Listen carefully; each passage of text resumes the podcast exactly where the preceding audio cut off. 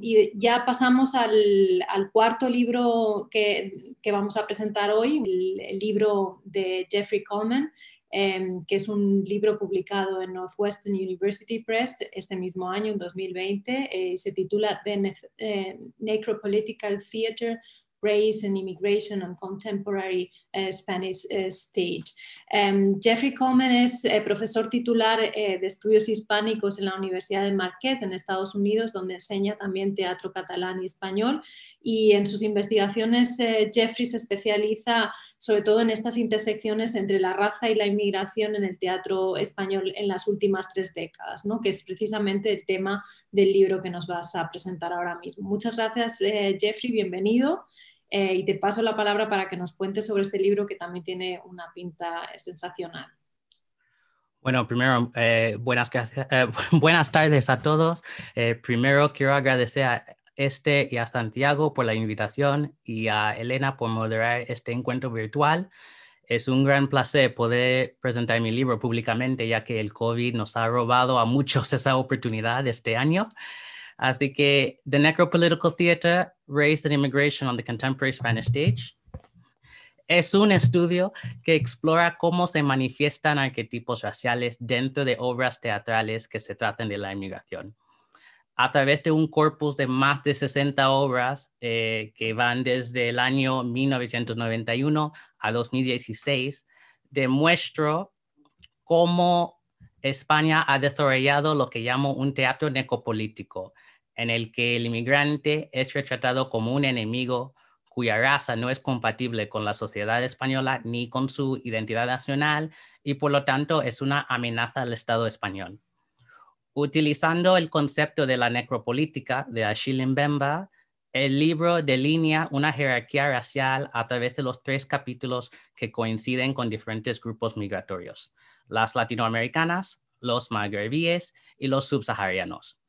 El orden de los capítulos no solo cuadra con la jerarquía racial, sino también con la intensidad de su representación teatral, comenzando con la servidumbre de inmigrantes latinoamericanas, a la asimilación forzada de inmigrantes magrebíes y, eh, por último, a la muerte física de los subsaharianos.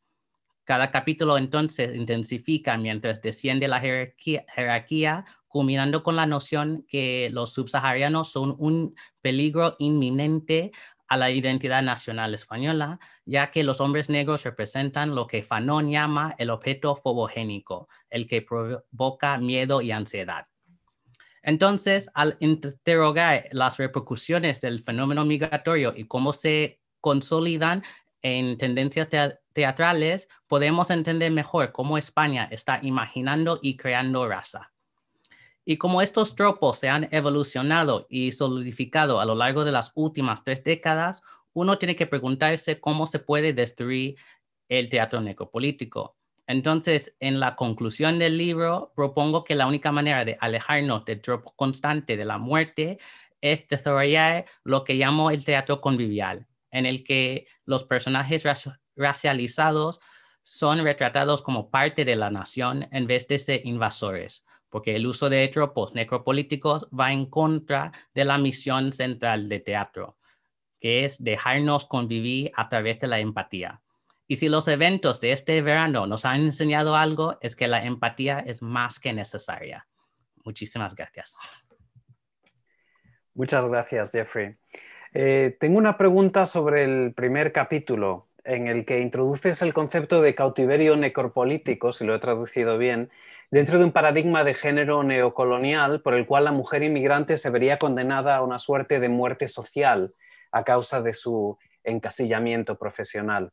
¿Podrías explicar este concepto con algún ejemplo concreto y ves alguna relación con modelos de representación parecidos en el cine o la televisión? Pues sí, el cautiverio necropolítico lo que significa es que aunque no mueren físicamente esas mujeres latinoamericanas, lo que vemos en la representación teatral es que solo hay dos caminos, que o sean eh, prostitutas o asistentas o cuidadoras eh, de, hombres mayores. Entonces lo que tenemos es un tipo de servidumbre neocolonial en que esas mujeres quedan marginadas a través de una muerte social, ¿no? Que hay un estigma eh, asociado con su profesión y como están sirviendo a, bueno, principalmente a hombres españoles, ¿no? Que tenemos esa jerarquía de género también.